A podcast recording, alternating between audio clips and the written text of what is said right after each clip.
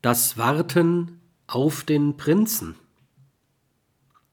Es gibt Menschen, die sich hinter einen Dornenwall zurückziehen und andere nur bis zu einer Nähe an sich heranlassen, die sie selbst von Fall zu Fall definieren.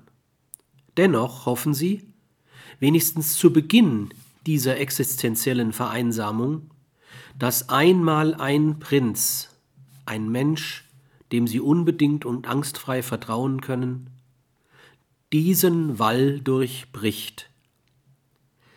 Aber das Märchen vom Dornröschen rät da schon recht.